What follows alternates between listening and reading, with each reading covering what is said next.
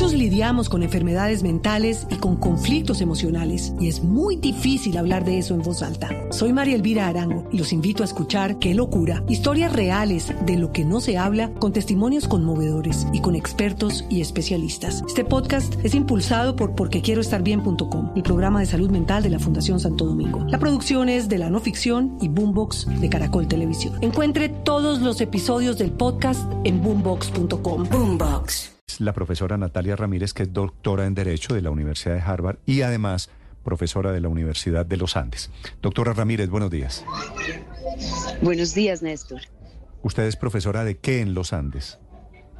Em, soy profesora de Relaciones Laborales, que es la clase tradicional de Derecho Laboral que se estudia en otras eh, facultades de Derecho y además mi investigación tiene que ver con Derecho Laboral, Sociología Jurídica. Vale, que es un dato que me parece muy importante a la hora de evaluar por qué hay esta transformación. Para quienes tienen, para quienes tenemos la fortuna de tener una empleada, lo que llamamos nosotros una doméstica, una empleada en la casa, ¿qué va a cambiar producto de esta decisión de la Corte Constitucional, doctora Ramírez?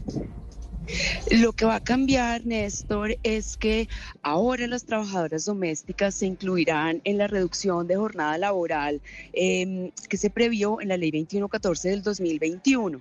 Eh, pero antes le, doy un poquito de contexto. Las empleadas domésticas internas han estado tradicionalmente excluidas de la jornada máxima. Eh, laboral, que es de ocho horas diarias. Em, lo que hace esta ah, decisión de la Corte Constitucional es incluir a las trabajadoras domésticas internas que antes estaban excluidas de la reducción de jornada laboral para que también sean beneficiarias de esa reducción.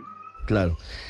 ¿Desde cuándo empieza a aplicar este fallo de la Corte? ¿Cómo, ¿Cómo se aplicaría en la práctica y cómo lo pueden hacer valer sobre todo las personas que estaban eh, teniendo esas jornadas de trabajo semanales?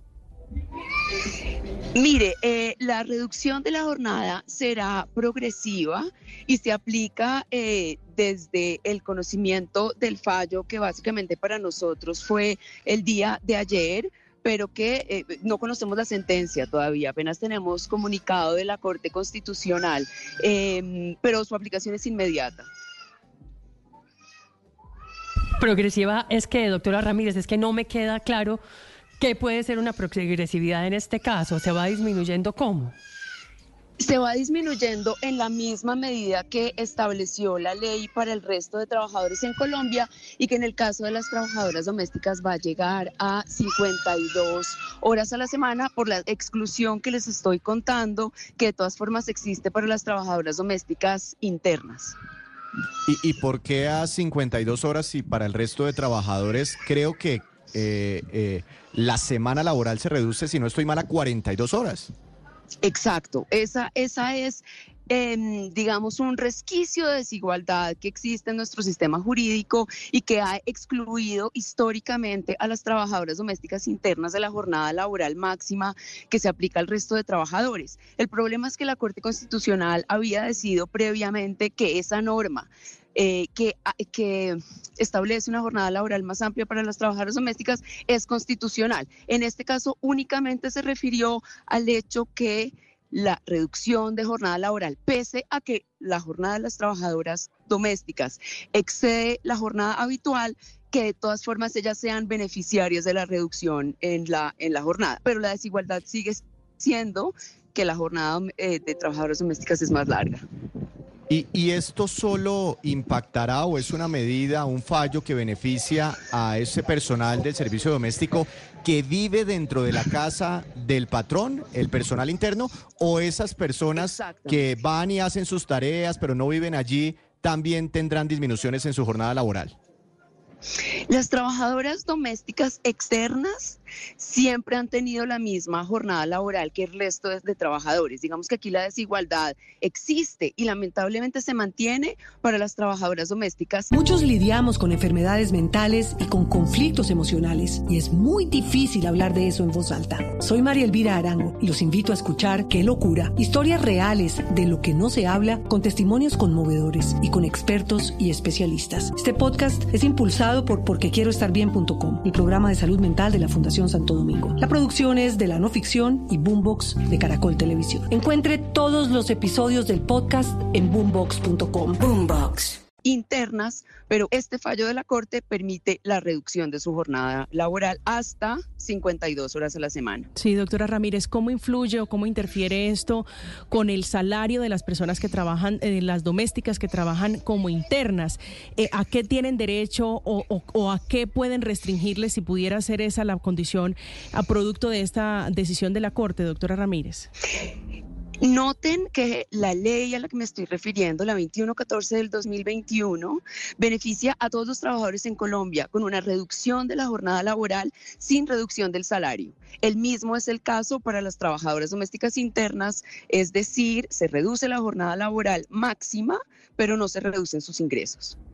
Sí, doctora Ramírez, ¿qué le dicen o qué saben ustedes? Porque solamente tienen el comunicado, esto es retroactivo, ¿cómo funciona para efectos de reclamación de derechos laborales en el caso de las domésticas, que es de lo que habla esta decisión? No, no, no, no debe ser retroactivo y debe aplicarse a partir del conocimiento eh, del fallo que, como le digo, para nosotros como demandantes ocurrió ayer. Apenas tenemos el comunicado de prensa, todavía no conocemos la, la sentencia completa pero no será retroactivo. Doctora, mm, hay desigualdad de todas maneras, ¿verdad? Porque eh, queda muy grande todavía, muy amplia todavía la jornada laboral. ¿Se va a hacer algo frente a eso? Eh, eh, Padre Linero, ojalá pudiéramos hacer algo frente a eso. La verdad es que eh, la Corte Constitucional se pronunció en una sentencia del 97 declarando la constitucionalidad de esa diferencia en la jornada laboral. Em, creo que la vía más expedita sería eh, a través de un proyecto de ley que iguale la jornada laboral de trabajadoras domésticas internas con la del resto de trabajadores. Sí. Doctora Ramírez, ¿cómo se distribuyen las 52 horas y media de las que habla la, Corte Constitucional? ¿O cómo debería, ser el horario diario de una empleada interna o externa en la casa? La jornada debería em, dividirse en los días en los días que los empleadores y trabajadores acuerden, pero hasta máximo, en el caso de las trabajadoras domésticas, 10 horas diarias de trabajo con un día de descanso. ¿Y decide impactado el horario? ¿Usted trabaja de, qué sé yo, de 7, 8 de la mañana, 10 horas, se cuenta horario de almuerzo, hay horario de salida? Es un acuerdo que, al que pueden llegar las partes, por supuesto. Mm. Doctora Ramírez, ¿qué pasa con jardineros, cuidadores de fincas, eh, conductores de servicio familiar, niñeras, niñeros, mayordomos que también son considerados como trabajadores del servicio doméstico? Em, la digamos, ahí creo que necesitamos revisar el sentido del fallo. El comunicado de prensa es bastante escueto y en principio solamente se aplicaría a trabajadoras eh, de servicio doméstico interno, es decir, que habitan, viven con su empleador.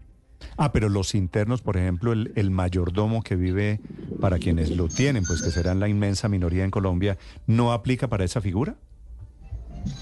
Como le digo, deberíamos esperar el fallo. en principio, a mi juicio, no. Vale, vale. Gracias, doctora Ramírez, muy amable. Buen día, Néstor. Es Natalia. Muchos lidiamos con enfermedades mentales y con conflictos emocionales y es muy difícil hablar de eso en voz alta. Soy María Elvira Arango y los invito a escuchar Qué locura, historias reales de lo que no se habla con testimonios conmovedores y con expertos y especialistas. Este podcast es impulsado por porquequieroestarbien.com, el programa de salud mental de la Fundación Santo Domingo. La producción es de la no ficción y Boombox de Caracol Televisión. Encuentre todos los episodios del podcast en boombox.com. Boombox.